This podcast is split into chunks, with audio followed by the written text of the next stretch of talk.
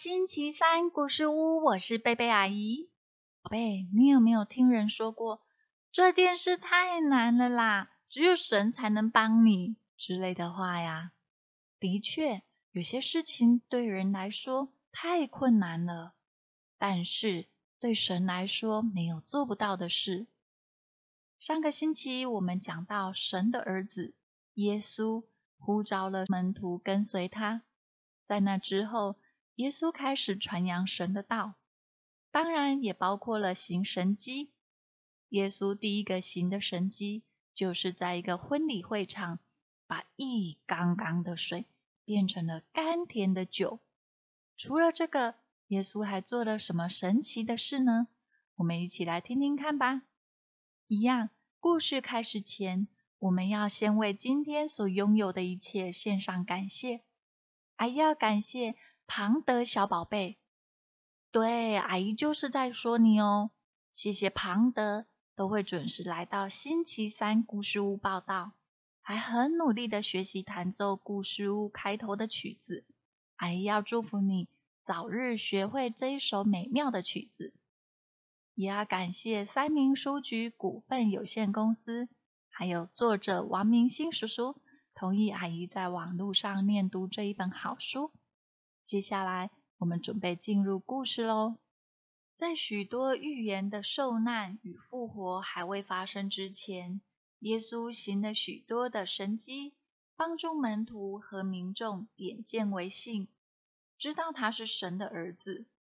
他的神迹主要包括治病、赶鬼、让大自然听命令。甚至使人复活。就拿医治彼得的岳母来说吧，彼得跟随耶稣不久，他的岳母不知为何高烧不退，药也吃了，冰也敷了，冷毛巾一直擦都没用，体温高的早已失去意识，医生也没办法。耶稣一摸他的手，身上的热马上退出。眼睛立刻张开，接着就站起身煮饭给耶稣吃，完全看不出他已经躺在床上神志不清好几天了。高烧不退还是小事，许多人得的是多年不愈的病。有个人又聋又哑，他的亲人带着他来见耶稣，耶稣把他带到一边。用指头探探他的耳朵，又吐了一些口水抹在他的舌头上。突然望天说：“开了吧！”那个人的耳朵和嘴巴马上都开了，又能听又能说。旁人见了都惊讶不已。还有个人生来就是瞎眼的。门徒问耶稣说。为什么这个人天生是瞎眼？是他自己犯罪，还是他的父母犯罪，才会得到这样的报应呢？大凡我们见到别人有灾祸或者不幸，总不免有因果关系的猜测，认为一定是谁做错了什么事，才会导致如此的下场。可是耶稣没有这么想，他回答。他的父母没有犯罪，他也没有，而是神要借着这样的不幸显出他的作为来。说着，就吐唾液在地上，和着泥土抹在瞎子的眼睛上，对他说：“你去西罗亚池，把你的眼睛洗一洗。”那个人一洗，眼睛就看见了。走回来跟邻居打招呼，大家都吓了一跳。哎，这人不是那个老坐在地上乞讨的瞎子吗？哎，对呀对呀，那他现在怎么看得见呢？大家都瞠目以对，有的人不能相信自己的眼睛，而疑惑的说：“我想只是一个长得很像他的人吧。”那个人自己澄清。是我是我，真的是我！大家一听，七嘴八舌，纷纷的问他：“你怎么会看得见啊？你的眼睛不是瞎了吗？”那个人就把耶稣怎么医治他的事描述给大家听。他的瞎眼变好，见证了神的怜悯和慈爱，也让大家明白，有些不幸只有神能治愈。大家都想见见这位医术高明的人物，可是又不知道耶稣在哪里。他们就带着他去见法利赛人，让他们知道有这么个神奇的人存在。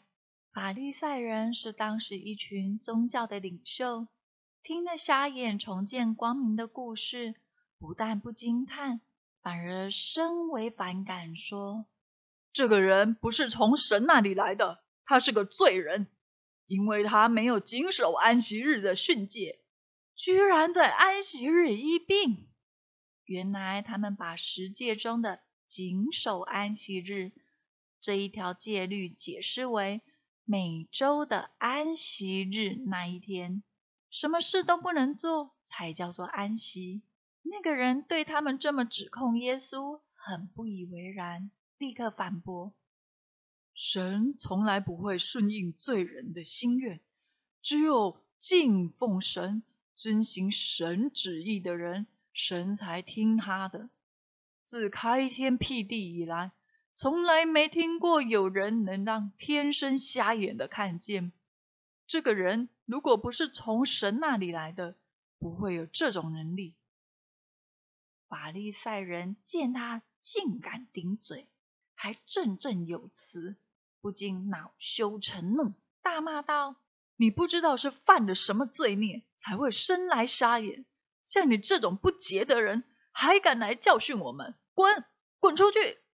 法利赛人只注重形式，表面上好像很虔诚、谨守戒律，内心却冷漠无情，对别人的不幸漠不关心，甚至还搬出教条攻击别人的善行。耶稣听到法利赛人所说的话，感叹着说：“如果单单只是眼睛瞎了，倒没有罪。最怕的是那种内心瞎掉的，还自以为什么都看得清清楚楚。这种人罪才大呀！”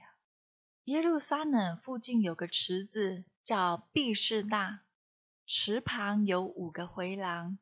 回廊下躺了许多的病人，有瞎眼的、瘸腿的、肢体枯干的等等。他们经年累月躺在这里，因为传说有天使会按时下池子来搅动池水。水动了之后，谁先下去，无论得的是什么病，都会痊愈。这些人有的没钱负担医药费。有的所患的是医生治不好的病，只能寄望奇迹，所以在灼热难耐的天气里，躺在遮阴的廊下，水一动，大家就争先恐后的往池子跑。有个瘫痪了三十八年的人，躺在池子旁，从来就得不到医治的机会。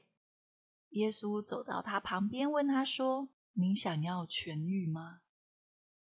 那个人苦笑着说：“当然想啊，可是我有什么办法呢？每次水一动，大家就抢着往池子跑，每一个人都想要得到医治，谁会有这么好心抱我进池子啊？我四肢瘫痪，用尽力气才使身体挪动一点。”别人早就下池子喽。这个人的人生绝望至极。老实说，连他自己都不知道为什么还要继续躺在这廊下。但是人觉得荒谬的，或想不出道理的，遇见了耶稣，就有了答案。耶稣对他说：“起来，拿起你的褥子走吧。没有碰到池水就能走路。”他讶异的看着耶稣，耶稣眼里的那一份坚定，给他一股莫大的信心。他站起来，三十八年从来没有起过身的人站起来，补了几步，稳住身子，弯腰去拿起褥子，往前大步走了。摊子得医治的这一天，也是安息日。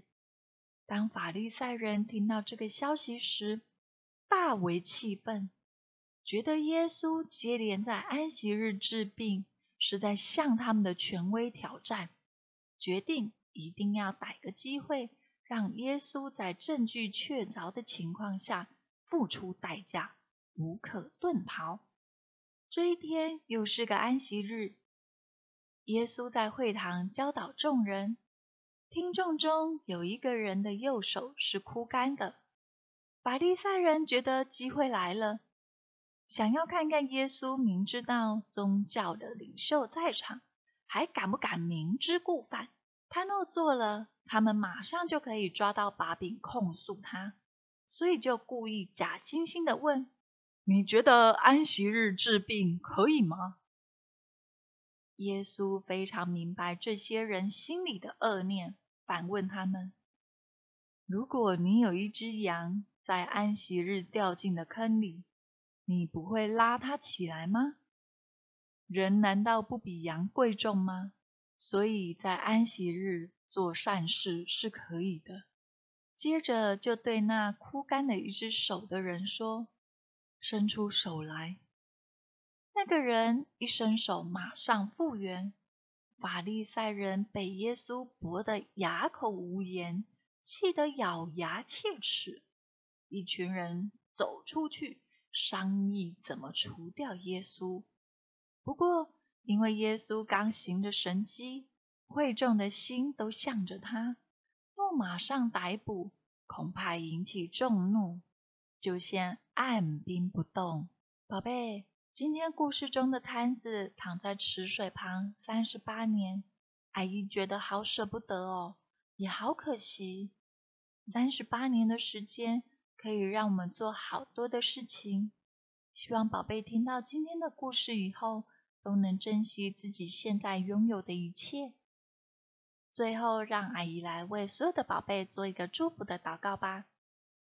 主啊，当我遇见困难的时候，求你帮助，让我有勇气站起来，往前跨出下一步，让我成为像你一样用慈爱帮助人的孩子。祷告奉主耶稣基督的名求，阿门。好喽。我们今天的故事就到这里，下个星期三再见。耶稣爱你，我也爱你，拜拜。